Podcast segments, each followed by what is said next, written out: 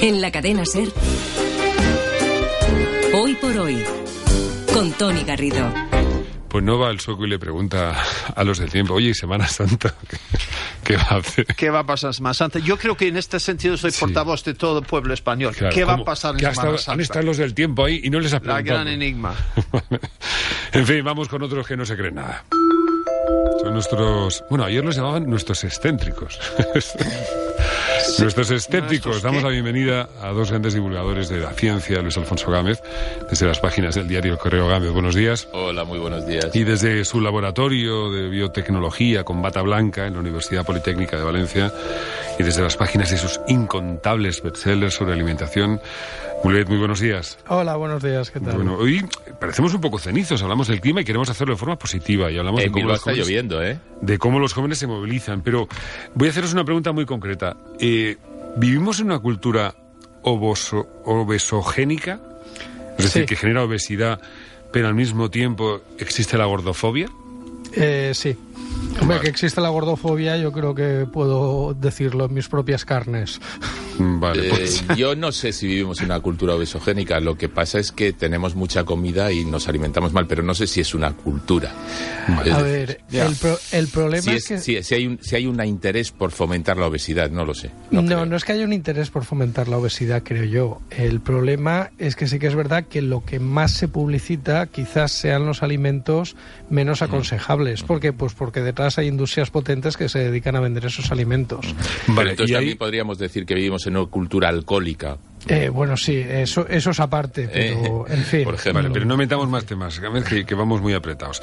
Eh, sobre esa cultura, claro, la falta de información tiene mucho que ver y sobre el etiquetado de los alimentos es de lo que vamos a hablar, a hablar hoy. Parece que hay unas normas muy claras sobre cómo hay que etiquetar los alimentos, para que esté todo muy claro.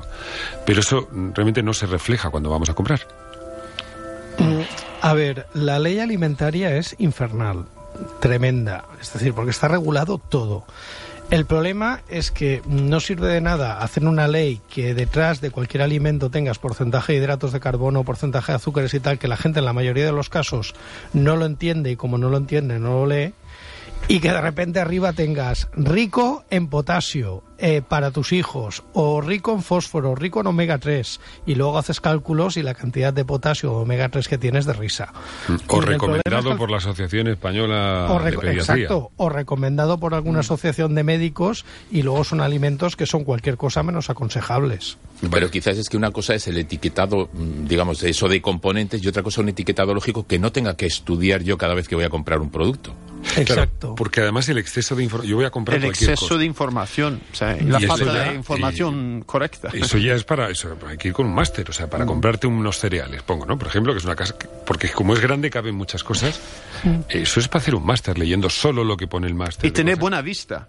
Pues porque si igual están letras el- tan pequeñas. El problema es comprar los cereales y no comprar fruta. ¿Por qué? Pues porque la mayoría de cereales tienen muchísimo azúcar. O sea, que directamente dejo de, Sí, dejo de la caja porque no Sí, la compro. sí. O, o solamente un día a la semana o dos en vez de todos los días. Vale, pero, y, por ejemplo, ¿qué pasa con el aceite? Porque eh, el aceite es muy sano, pero al llevar grasa, según algunos medidores, eh, uno concreto se llama el Nutri-Score, Sí. eh, ese tipo de alimentos deberíamos dejarlos a un lado, pero en el fondo es, es una Es contradicción. calorías, sí. Sí, el pero es- problema es que cojas el criterio que cojas, siempre va a haber alguna cosa que se saldrá de ese Eso es. criterio, porque la alimentación es muy compleja. A ver, lo primero que habría que decir es que el principal beneficio del aceite de oliva es que cuando tú utilizas aceite de oliva, en otros países utilizan mantequilla. Y es mejor utilizar aceite de oliva que mantequilla. Obviamente el aceite de oliva es una grasa y engorda igual el aceite de oliva que la mantequilla. Pero mm, comparado tiene más beneficios nutricionales. Es lo que hay. Pero claro, en el Nutri-Score, si tú calculas la cantidad, es un alimento que es 100% grasa. Entonces un 100% grasa no puede ser un alimento aconsejable. Es que el problema es eh, ir a, ir a lo absoluto, ¿no? Quizás tenemos que ir a lo, a lo básico, lo que siempre hemos dicho, eh, lo que se llamaba pirámide nutricional. Y desde luego lo que dice JM, del aceite de oliva y si es del virgen extra, no hay absolutamente ninguna duda. Los yanquis, por ejemplo, fomentan dietas milagro, ¿no? Dietas que son para ellos mejores que la suya, pero no son mejores que la nuestra. Lo que pasa es que la venden aquí en libros y la gente se lanza hacia ellas. O sea, hay, hay ese tipo de confusiones. Vale, no recuerdo muy bien la frase, era de Margaret Thatcher que decía, si tienes que decir que eres una dama, es que no lo eres. Es una frase muy anacrónica. Pero mm, si algo es natural, bio, hecho a mano, eco, casero, light, y lo pone, es que no lo es. Eh, no, a ver, eh, depende de cada término. Si es ecológico, orgánico y tal, sí, porque es un término que está muy regulado legalmente y tienes que cumplir unas condiciones para ponerlo. Lo mismo se podría decir del término artesano que también está regulado.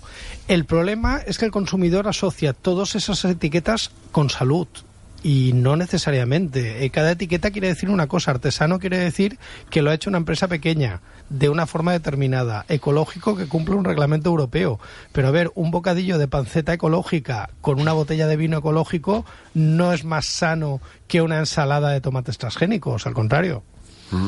Curioso, Tom, el ser humano, Sí. hablando de esto, ha dicho lo de y me ha entrado hambre. ¿Sabes? Es decir, ¿cómo Hombre, funciona la...? Pero cuando he dicho tomate o, cuando he dicho panceta. No, panceta, panceta. Ya, ahí estamos, somos primarios. Es que son, exactamente, somos muy primarios y realmente la industria alimentaria se sostiene en nuestros impulsos. Claro, por eso etiquetan tan, tan equivocadamente, o por eso nos intentan engañar y nos dicen, por ejemplo, que este zumo no tiene gluten, como si, si un zumo tuviera, si los zumos tuvieran gluten, y le añaden un plus diciendo no tiene gluten, que es como decir, yo qué sé, un eh, coñac sin alcohol, ¿no? Sí, Eh, que no tiene gluten, pero tiene más alcohol, azúcar vamos. y calorías que una O, cerveza. o sí. determinados alimentos que dicen que llevan unos bichos que son buenos para el Eso sistema es. inmuno- inmune y luego tienen un asterisco y te dice que es que le han añadido vitamina B6 y por eso es bueno para el sistema inmune. O te dicen sin conservantes, ¿no? Cuando los conservantes han salvado y salvan vidas. Sí, mejor conservante en mano que salmonela volando. ¿Qué quieres que te diga? Eh, me gustan mucho los chistes de, de- de Científicos, tecnólogos, sí, me sí, gustan el mucho. juego de palabras de... No, a ver, no es un chiste, es una realidad. Vale, vale, pero me gusta mucho la, la comparación. Bueno, eh, a todo esto nosotros lo que deberíamos es abogar por la cultura, que la gente realmente tuviera una idea clara de qué es lo que está comiendo eh, y que después que cada uno mm, haga lo que le dé la gana, así que no estamos aquí Y- para reñir. Y sobre todo no marearse con las etiquetas, es decir, no, no preocuparse que algo sea bio, artesano y tal, preocúpate de comer más fruta y verdura y de Eso moverte es. más. Comer, comer con ese orden de verduras, vegeta- todo vegetales eh, y poca- menos carne y menos ultraprocesados, menos, menos alimentos ultraprocesados. Y Pero- moverse. y, claro, por supuesto. ¿eh? Y luego eso, mm, si hay un etiquetado muy claro, que sea muy claro, que sea un rojo, verde y amarillo, por ejemplo, porque no tenemos tiempo para más, somos vagos cerebralmente. Sí, me voy a quedar con la idea de, de Mulet de, de moverse. Nos movemos. Gámez, Mulet, muchísimas gracias. Hasta la semana que viene. Abrazos. A vosotros. Abrazo.